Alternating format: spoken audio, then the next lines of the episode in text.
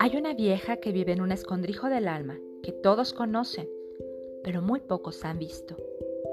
Como en los cuentos de hadas de la Europa del Este, la vieja espera que los que se han extraviado, los caminantes y los buscadores, acudan a verla. Es circunspecta, a menudo peluda y siempre gorda, y por encima de todo desea evitar cualquier clase de compañía. Cacarea como las gallinas, canta como las aves y por regla general emite más sonidos animales que humanos. Podría decir que vive entre las desgastadas laderas de granito del territorio indio de Tarahumara, o que está enterrada en las afueras de Phoenix en las inmediaciones de un pozo.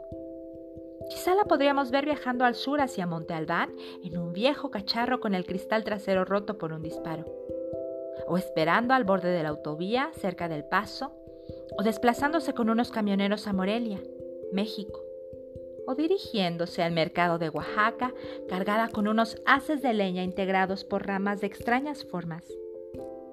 Se la conoce con distintos nombres, la huesera, la trapera y la loba. La única tarea de la loba consiste en recoger huesos. Recoge y conserva sobre todo lo que corre peligro de perderse. Su cueva está llena de huesos de todas las criaturas del desierto, venados, serpientes de cascabel, cuervos. Pero su especialidad son los lobos.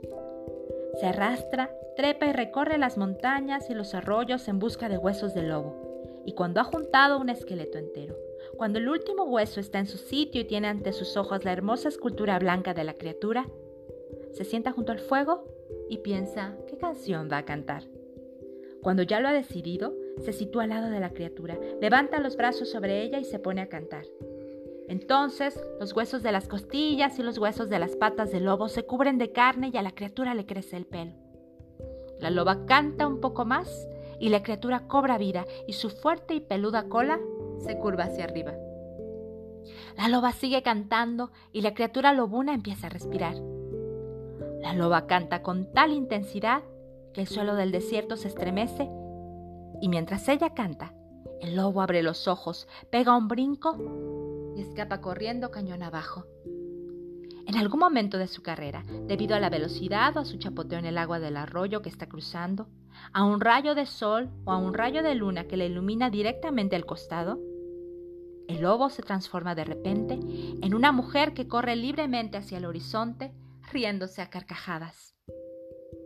Recuerda que, si te adentras en el desierto y está a punto de ponerse el sol, y quizá te has extraviado un poquito y te sientes cansada, estás de suerte, pues bien pudiera ser que le cayeras en gracia a la loba y ella te enseñara una cosa una cosa del alma.